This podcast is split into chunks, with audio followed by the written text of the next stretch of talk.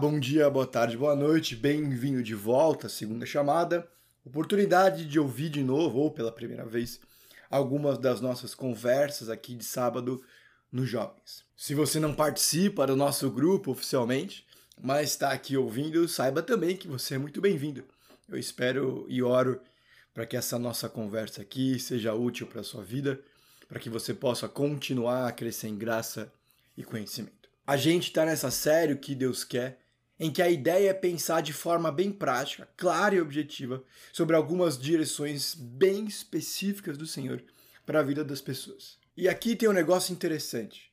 A gente tem olhado quase só para ordens, mandamentos, direções, obrigações e responsabilidades.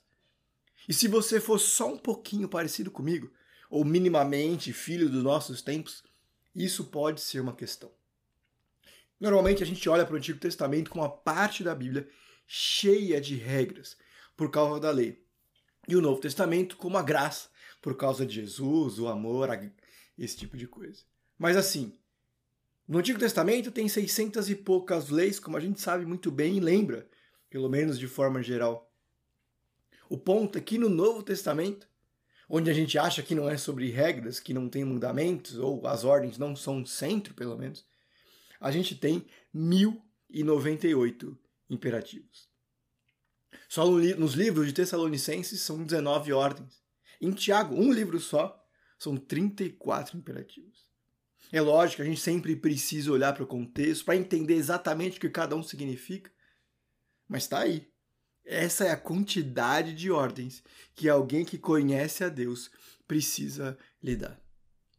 Muito bem, quais são alguns sentimentos, reações que vêm à mente, surgem no coração quando a gente diz que no Antigo Testamento tem 600 e poucas leis, mas no Novo, 1098 imperativos. Engraçado que no sábado a gente tentando levantar algumas possibilidades, algumas coisas que vinham à cabeça, algumas interessantes, bem interessantes apareceram. Primeiro, a gente está perdido. a gente não sabe nem direito quais são e o que fazer com elas. Segundo, não dá. Não tem como obedecer tudo isso. Ah, o outro disse, falou em surpresa. Nunca imaginava que teria tanta ordem na Bíblia. Ah, Para alguns é indiferença. Fala, nossa, tudo isso. E desiste, né? Mas para alguns de nós, talvez a gente receba com uma dose de para que tudo isso? Para outros surja talvez no coração resistência nossa, por que, que Deus quer mandar tanto em tantas áreas? E essa sensação me parece que é bastante comum, porque, primeiro, a gente não gosta muito de ordem. A gente pensa que ser livre é fazer o que quer, na hora que quer, do jeito que quer, com quem quer. Mesmo que isso possa me fazer escravo dos meus desejos, de um coração que muda muito o tempo todo. Além disso, bom, você sabe bem, muito do que a gente quer, os nossos desejos ou pretensas necessidades, está de variadas formas influenciado pelo pecado. Mas enfim, isso é tema para outro dia. Segunda coisa, a gente não lida muito bem ou não sabe de verdade que cada orientação de Deus é para o meu bem. Então não é sobre até onde ir, aproveitar e parar, mas descobrir naquele que sabe de tudo o que é bom para mim. O ponto é que cada mandamento de Deus é para o meu bem, mesmo que nem sempre pareça. É mais ou menos quando os nossos pais falavam as coisas e eles estavam certos. A diferença é que Deus sempre está certo, certo? Vamos lá. O tema de hoje não podia ser mais fundamental, mais básico. Que quem até acabou de se converter já começa a fazer. Na verdade, meio que todas as religiões têm alguma coisa parecida. Davi, Daniel, Ana e Paulo são alguns dos quais a gente tem registro que praticaram isso na Bíblia. Os mais antigos na fé são um pouco mais formais quando praticam. Alguns têm vergonha de fazer em público. Quase todos os crentes do mundo fazem antes de comer. Do que, que eu estou falando? Sim, é, da oração um instituto de pesquisa norte-americano perguntando para as pessoas sobre quais são as quantas delas oram, quantos religiosos oram, qual a percentagem religiosos que oram. revelou que 79% dos cristãos dizem orar diariamente, 69% dos muçulmanos também, 90% das testemunhas de Jeová, 82% dos mormons e 62% dos hindus dizem também falar com a divindade todos os dias. Ok, primeira conclusão: orar não é uma exclusividade do cristianismo. É talvez a mais praticada, já que 49% dos cristãos dizem ir aos cultos, 63% dizem ler a Bíblia, o que eu achei demais, mas ok. 35% dizem que costumam compartilhar do Evangelho. E aqui é importante. Se os cristãos não são os únicos a fazerem isso, com certeza a maioria considera importante. Tudo bem? Mas talvez conversando com eles, e talvez seja a sua experiência também, não é exatamente alguma coisa que a gente consegue praticar diariamente ou coração leve, o que é estranho. Porque tem fases na vida que é tão bom, né? Que é tão simples. Em outros momentos parece alguma coisa que a gente não quer muito fazer. Parece um pouco pesado. Mas enfim, o que, que faz da nossa oração ser única? O que diferencia ela dos outros? E considerando que Jesus se importava profundamente como seus seguidores oravam, como que ele ensinou a orar? Como que outros heróis da fé ao longo da Bíblia pensam, pensavam sobre o tema? Uma pergunta interessante aqui em que trouxe um silêncio até surpreendente. Você já ouviu alguém dizer, participou de uma BD ou escutou um culto com um tema como orar? Como que a gente deve orar? O que, que você lembra sobre isso? O que, que você, no que, que você se baseia quando diz, Senhor,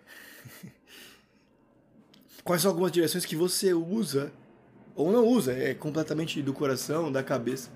Quais são algumas coisas que você pensa quando começa a orar? Enfim, a oração de forma geral é alguma coisa que Deus, ou um projeto, uma disciplina, uma ferramenta, um instrumento espiritual, que Deus estabeleceu como meio que a gente recebe ajuda sobrenatural. O poder e o privilégio da oração são essenciais para um relacionamento genuíno com Deus como nosso Pai. E essa, essa talvez seja a principal direção aqui para a gente nesse primeiro momento. Oração não é alguma coisa que a gente fala para conseguir alguma coisa, mas para estar com alguém. Portanto, a oração já é em si mesma um fim. Ela não é um meio para a gente conseguir os nossos pedidos, lançar nossas ansiedades ou procurar por respostas só. Ela, por si mesma, tem valor.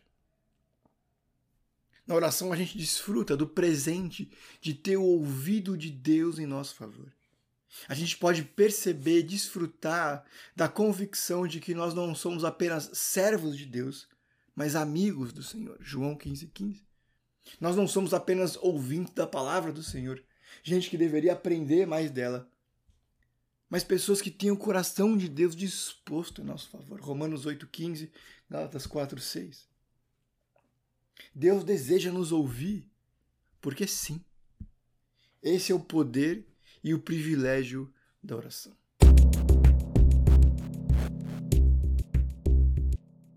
Mas vamos lá. Quais são alguns erros? Erros comuns que você já viu, já cometeu, quando foi orar, ou algumas coisas que a gente costuma cair, alguns padrões que talvez não sejam tão positivos, a gente costuma repetir quando vai orar. O que você já viu por aí? As pessoas errando, seja pessoalmente, mas também na TV, ou leu sobre, ouviu falar sobre, que certamente está errado quando a gente ora.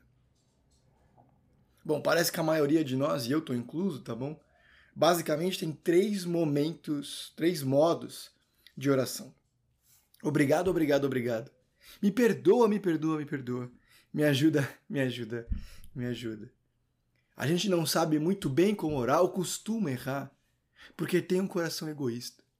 E essa é fácil de perceber ou saber se acontece comigo ou se tem sido assim. É simples. Em quantas das minhas orações costumam aparecer outras pessoas e pedidos alheios? Ninguém está te ouvindo, ninguém está te vendo. Então essa avaliação é bem importante de fazer. quando que eu oro, que outras pessoas costumam aparecer. Eu costumo interceder por Deus por elas. Quantos pedidos além dos meus eu costumo levar a Deus?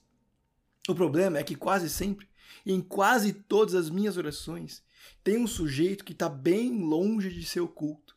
Eu. E parece que normalmente as nossas orações são sobre os meus pedidos, as minhas dificuldades, meus desejos, as minhas pessoas, meus projetos, meu trabalho, minha casa e, dependendo da fase, o meu time. Tiago 5,16 diz: Portanto, confessem os seus pecados uns aos outros e orem pelos outros para serem curados. A oração do justo é poderosa e eficaz. Sabe o que, que ele está falando? Que só orar por mim mesmo é falta de amor e desperdício de poder. É ter recursos para abençoar várias outras pessoas. Isso é uma espécie de tio Patinhas espiritual, como quem fica sentado em cima de um monte de moeda. Como se eu fosse a única pessoa que Deus deveria se importar. A gente não sabe muito bem como orar ou erra, porque tira da cabeça, das vozes da cabeça, desde a forma ao conteúdo.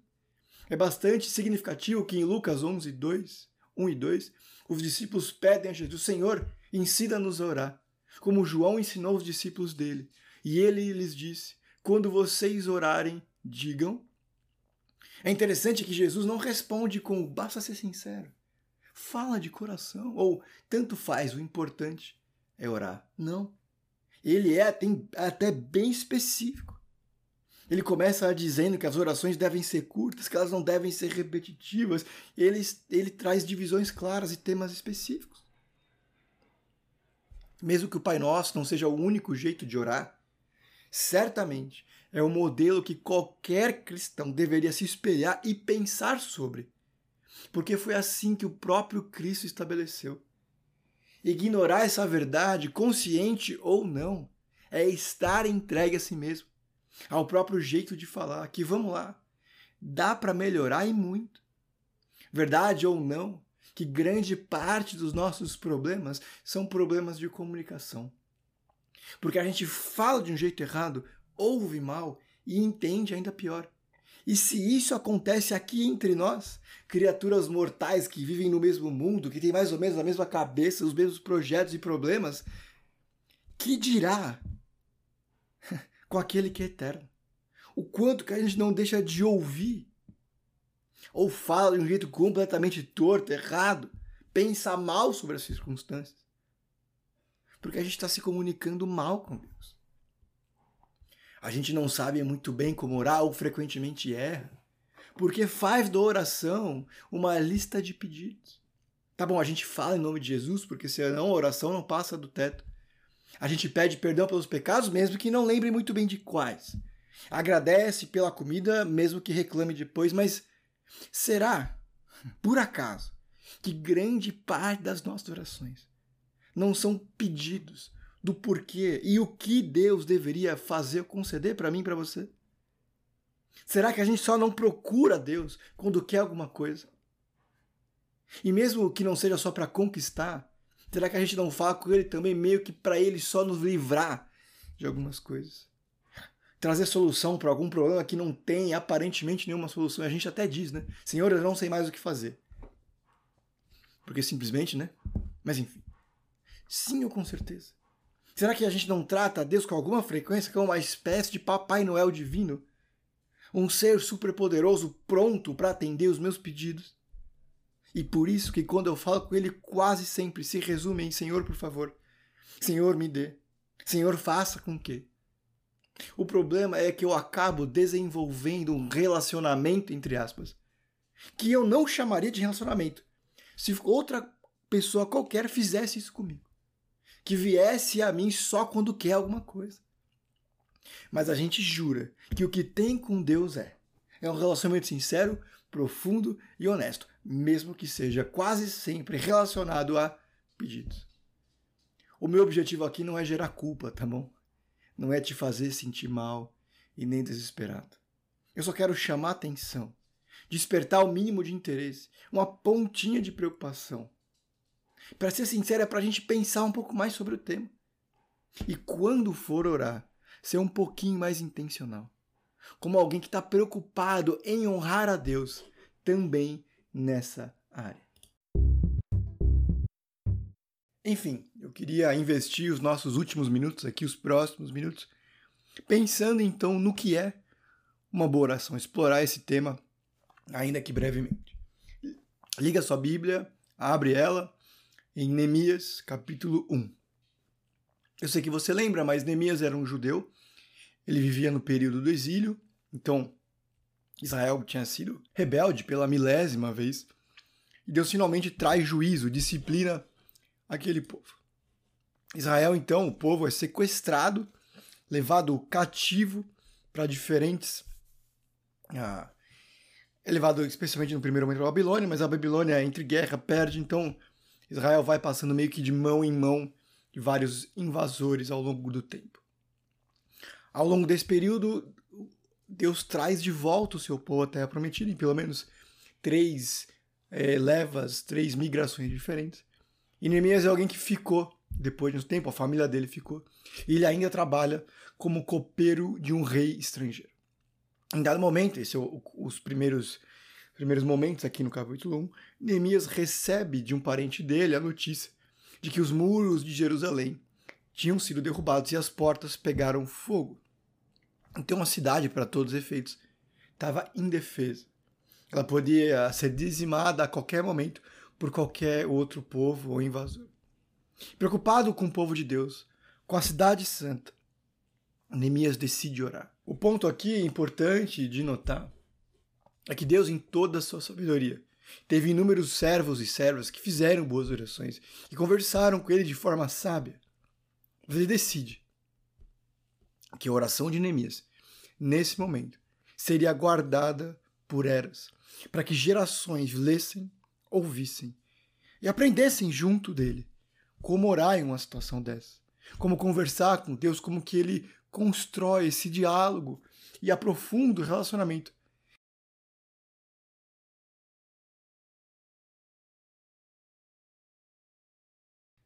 Que Neemias tem com o Senhor.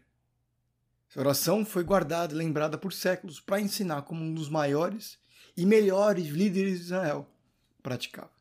E essa vai ser a nossa dinâmica aqui, ainda que breve. A gente vai dividir a oração de Neemias em três partes, três trechos. Tentar entender o que ele está fazendo. Orar do mesmo jeito que ele, como uma forma de praticar. Então a gente vai ler a oração em três divisões. Orar três vezes. Tudo bem? Vamos lá. Neemias capítulo 1, versos 5 e 6. Então ele recebe a notícia que Jerusalém está entregue, que os muros foram derrubados, as portas pegaram fogo e preocupado com a cidade e com o povo, Neemias ora. Capítulo 1, verso 5 diz: Então eu disse: Senhor Deus dos céus, Deus grande e temível, fiel à aliança e misericordioso com os que amam e obedecem aos seus mandamentos. Que os teus ouvidos estejam atentos e os teus olhos estejam abertos para ouvir a oração que este teu servo está fazendo dia e noite diante de ti, em favor de seus servos, o povo de Israel. Vamos lá. Versículos 5 e 6. O que, que Neemias está fazendo aqui? O que, que ele escolhe fazer no início dessa oração? Ele tem um motivo para orar. Ele tem um pedido a fazer. Ele tem uma preocupação no coração e ela é bem legítima, né? Que, que ele começa fazendo na oração? Quais são algumas palavras que ele usa e o que, que essas palavras representam? Neemias, apesar da situação, da urgência da situação, ele inicia a oração reconhecendo a grandeza de Deus. Alguns livros chamariam de, chamariam de doxologia, uma apresentação, um reconhecimento da glória, da doxa de Deus. É interessante notar que o Pai Nosso também começa assim, de forma bastante semelhante. Diz: Pai Nosso que estás no céu, santificado seja o seu nome. Venha a nós o vosso reino, seja feita a sua vontade, assim na terra como no céu. Neemias não abre a oração com um eloquente discurso sobre a situação de Israel. Ele não inicia justificando a importância da nação. Ele não começa explicando o porquê deveria ser ouvido. Senhor Deus dos céus, Deus grande e temível, A aproximação aqui é humilde, de quem reconhece o tamanho de quem está falando, ou com quem está falando. Neemias sabia que aquele era o Deus de Israel, que tinha aberto o Mar Vermelho, trazido o maná, parado a terra, derrubado muralhas, vencido gigantes. Ele reconhece a santidade, a soberania, a onipotência, a onisciência, a onipresença. O meu ponto aqui, eu não estou advogando em favor das nossas orações começarem com Santíssimo Eterno Pai, assentado no seu trono de graça e glória, cujo conhecimento, a sabedoria não conhece limites, cujo poder. Não. A ideia aqui é de uma consciência com quem eu estou me dirigindo. Eu não sei se você já encontrou alguém que você admira. Ah, mais uma vez, já faz bastante tempo, agora, quando eu tinha 15 anos. Eu estava saindo da Hot Zone ali no Morumbi, no shopping Morumbi, que é um lugar de jogos, de videogame, né? É de tiro, de corrida, enfim. E aí, lembrando, eu tinha 15 anos. Eu estava com três outros amigos palmeirenses. E de repente a gente viu ao longe, lá na escada rolante, eu lembro até hoje, o Sérgio. Você que é palmeirense, com certeza vai lembrar. O Sérgio, ele era goleiro reserva do Palmeiras. Ele sempre entrava, ele sempre jogava e sempre ia muito bem. E antes que eu me desse conta, eu estava no meio do shopping gritando: Ô Sérgio! E virando de costas, né? Porque eu não sabia se era ele, eu queria ver se ele reagia. E aí ele reagiu. E aí ele não só topou tirar uma foto comigo, mas o ponto aqui é que eu, Daniel Manzano, do meu jeitão, nesse momento, eu parecia uma daquelas fãs do Roberto Carlos. uma Swift ao lado da Taylor Swift. O detalhe é que naquela época a minha câmera do celular era tão ruim que não dava para saber se era o Sérgio de fato na foto ou, por exemplo, o Cássio do Corinthians hoje em dia. O ponto é que eu encontrei o goleiro reserva, pecador, rebelde, imoral, de novo, reserva. E eu não sabia o que fazer, eu não sabia como me portar, não sabia onde colocar a mão, se era no bolso, se era abraçando. Eu estava todo torto, desconcertado. E se eu sou assim, eu fui assim com o goleiro reserva do Palmeiras, como que eu deveria ser com Deus? Não merece ele o meu respeito, a minha admiração, o nosso temor e reverência? Eu não estou falando aqui sobre formalidade. Não é sobre pôr um terno ou um vestido longo e formal para falar com Deus sobre abaixar a cabeça, colocar o rosto no chão, de fechar os olhos. É sobre me lembrar quem eu sou e quem Ele é. E isso não fará qualquer outra coisa senão bem para mim. Queria dedicar um minuto aqui orando, reconhecendo a grandeza de Deus. Senhor, meu Deus e Pai, obrigado por tudo que o Senhor tem feito por nós. Obrigado porque a sua bondade tem sido presente em nossas vidas. Senhor, nos ajuda a reconhecer o quão grande, poderoso e confiável o Senhor é. Não nos permita, Senhor, perder de vista. Não permita que nosso coração fique tão duro que a gente não reconheça mais a distância entre quem nós somos e o Senhor é. Obrigado porque, apesar do Senhor ser grande assim e sendo poderoso assim, continua a nos ouvir. Obrigado por essa sua bondade incansável. Por favor, Senhor, nos ajuda a reconhecer o quão grande, o quão poderoso o Senhor é. Que a tua sabedoria infinita seja revelada cada vez mais. Obrigado, Senhor, por tudo que o Senhor tem feito. Em nome de Jesus. Amém. Agora vamos por verso do 7 ao 10. Diz assim: Agimos de forma corrupta e vergonhosa contra ti. Não temos obedecido aos mandamentos, aos decretos e às leis deste teu servo, que deste ao teu servo Moisés. Lembra-te agora do que disseste a Moisés: Se vocês forem infiéis, eu os espalharei entre as nações.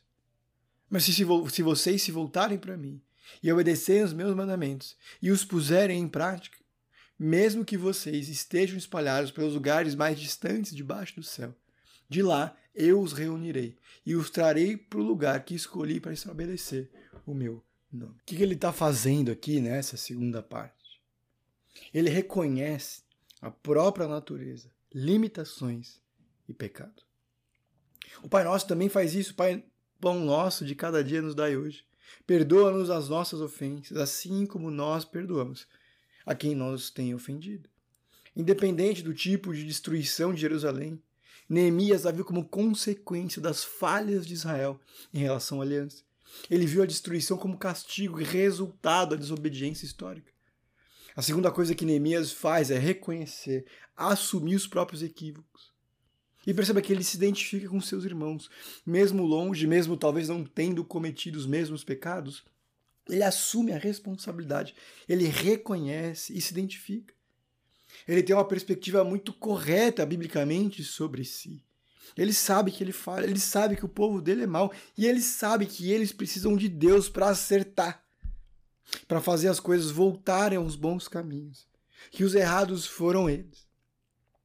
Certa vez perguntaram para Sproul, teólogo famoso, até tem bastante vídeo no YouTube dele por aí. Perguntaram para ele por que boas pessoas sofrem. E ele ofereceu duas respostas. Primeiro, não existem pessoas boas. E a segunda resposta: bem, isso só aconteceu uma vez. E ele, essa pessoa boa, se ofereceu como voluntário. A gente vê o pecado muito como escorregão, sabe? E até tem isso, às vezes a gente erra não sabendo, falhando por não saber os mandamentos de Deus. Às vezes o impulso vem, não é exatamente uma coisa que foi plenamente planejada e intencional, mas muitas vezes as nossas escolhas más são bem conscientes, que só mostram quem eu sou aqui dentro. A verdade é que nós somos criaturas rebeldes que escolhem voltar, virar as costas para Deus de forma recorrente e sistemática. Somos nós que rejeitamos os bons mandamentos. Somos nós que escolhemos pecar como Jesus disse. O que contamina o homem não é o que ele fala, mas o que vem de dentro. Sim. Queria orar agora, pedindo para Deus mostrar as nossas falhas, fazer nosso coração sensível. Senhor, meu Deus e Pai, muito obrigado, Senhor Deus bondoso, poderoso. Além disso, Senhor, a gente gostaria de reconhecer que nós não temos sido bons. Que os nossos desejos, planos e muitas das nossas escolhas e ações, Senhor, têm desonrado o Senhor de variadas formas. Senhor, traz à nossa mente, ao nosso coração, quais são as áreas e escolhas, momentos, projetos em que nós temos pecado. Quando, com quem e como nós temos agido de forma rebelde contra o Senhor. Nos lembra, Senhor, quais mandamentos nós temos quebrado, para que a gente possa encontrar arrependimento pedir perdão e encontrar novas e boas direções, Senhor. Senhor, nos perdoa. Nos ajuda a encontrar perdão. Nos ajuda a desejar o perdão. A lamentar o pecado, Senhor. Por favor. Em nome de Jesus. Amém. Por último, os versos 1, é, capítulo 1, versos 10 a 11. Estes são os teus servos, o teu povo. Tu o resgataste com o teu poder e com o teu braço forte. Senhor, que os teus ouvidos estejam atentos à oração deste teu servo e à oração dos teus servos, tem prazer em temer o seu nome. Faze com que hoje este teu servo seja bem-sucedido, concedendo-lhe benevolência deste homem. O que, que ele faz aqui nessa última parte da oração dele? Ele reconhece que precisa fazer alguma coisa e que ele precisa de Deus para fazer. É interessante aqui que ele termina dizendo: Faze com que este teu servo seja bem-sucedido. No final da oração, ele tinha um plano. Quando o rei finalmente pergunta para ele no capítulo 2 o que, que ele precisa, por que, que ele está triste e o que, que ele precisa, ele responde: Eu preciso de madeira, transporte e segurança. Ele precisa de material, ele precisa levar esse material para reconstruir a cidade e ele precisa que essa, esse trajeto, essa viagem seja protegido. O rei até vai conceder tudo isso. Mas o ponto aqui, o detalhe aqui, não é tão detalhe assim, é que ele desde o começo sujeita esse plano a Deus para que ele aprove ou não. E pelo jeitão que Neemias se coloca aqui, tudo bem se Deus não aprovar. Porque o que ele quer, ele sabe o que importa é fazer as coisas de acordo com a vontade de Deus, sabendo que se ele não abençoar, é melhor não fazer. Ele sabe que depende de Deus, até por uma coisa mundana, clara, objetiva, que é negociar com o rei e transportar madeira, pedra, que é o que ele vai pedir. Ele sabe que não vai a lugar nenhum se Deus não abençoar. Ele usa os neurônios do cérebro que Deus deu. Mas ele coloca diante do Senhor e fala: Senhor, que a sua vontade seja feita. Eu preciso do Senhor. Alguns anos atrás, quando eu fazia estágio em outra igreja, lá em Campinas, ah, tinha uma menina, a Bia, ela era bem espontânea, assim, bem engraçada. E aí, ela era adolescente, eu era professor de adolescentes lá, o responsável pelo ministério. E ela fez umas perguntas mais difíceis que eu já ouvi na minha vida. Que de cara a gente quer responder, que a gente acha que sabe a resposta de cara, não é tão simples assim. Ela me perguntou, Daniel, eu tô indo muito mal na escola, especialmente em química. Como que eu sei se Deus, se Ele não quer que eu repita de ano? Porque assim, hoje eu não me dou muito bem com a minha sala, não tenho muitos amigos, não tenho me encontrado, me sinto mal, triste. E se eu repetir de ano e ano que vem encontrar uma turma melhor? E sabe, as coisas não funcionam mais. Eu estou estudando, eu tenho me esforçado, mas não dá certo. Eu acho que Deus quer que eu repita de ano. O que, que você acha? Olha, não sei para você, mas quando eu ouço sua pergunta, eu tenho sempre tendência, deveria ter tendência, na verdade, de procurar um princípio na Bíblia que diga não. Deus, com certeza, não quer que você repita de ano. A verdade é que entre Gênesis e Apocalipse não tem esse versículo, como tem tantos outros. Né? A Bíblia não é um, exatamente um guia específico de cada regra. Eu falei, Bia, olha, eu não sei o que Deus exatamente quer. Ele já fez que alguns seus servos fossem apedrejados. Muitos profetas foram expulsos. Davi foi perseguido. Então, o fato de ter problema não quer dizer que Deus está te punindo. E não quer dizer que não faça parte dos planos de Deus passar por eles. Tais como ter dificuldade né, na escola. O que eu posso te dizer, Bia, é o seguinte: vamos clamar pela ajuda de Deus nos seus estudos. Vamos pedir para que Ele abençoe. E se depois de você se esforçar muito e clamar pela ajuda dele, e você repetir de ano, talvez a gente tenha que entender que era da vontade dele. Mas antes disso, vamos fazer o seguinte: você vai pegar o seu celular na hora que for estudar e vai deixar ele em outro, outro cômodo. Antes de você começar a ler o livro, você vai orar pedindo para que Deus te ajude, abençoe no estudo. Depois que você acabar de estudar, você vai orar pedindo para que Ele ajude você a guardar tudo que foi lido. E aí você volta a fazer outras coisas. E você vai fazer isso todo dia, daqui até a sua prova. Você vai pedir para que Deus mostre a vontade dele, para que ele te ajude a estudar e para que ele te ajude a guardar tudo que você estudou. Passaram algumas semanas, eu lá a igreja tinha um prédio de um lado da rua e uma casa do outro lado da rua. Eu estava do outro lado da rua dando aula para os pré-adolescentes e estava me direcionando de volta para a igreja para o final do, da programação do culto.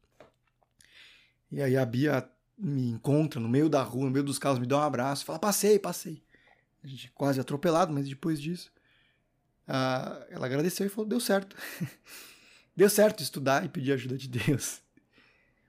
No Antigo Testamento tem uns versículos mais legais, Daniel 1,17.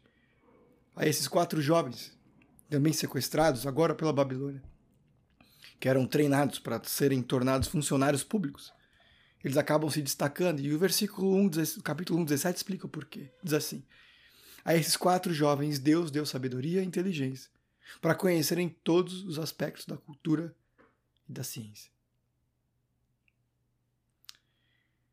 Problema muitas vezes é que a gente sabe o que quer fazer, mas nem realmente entende que depende de Deus para conseguir.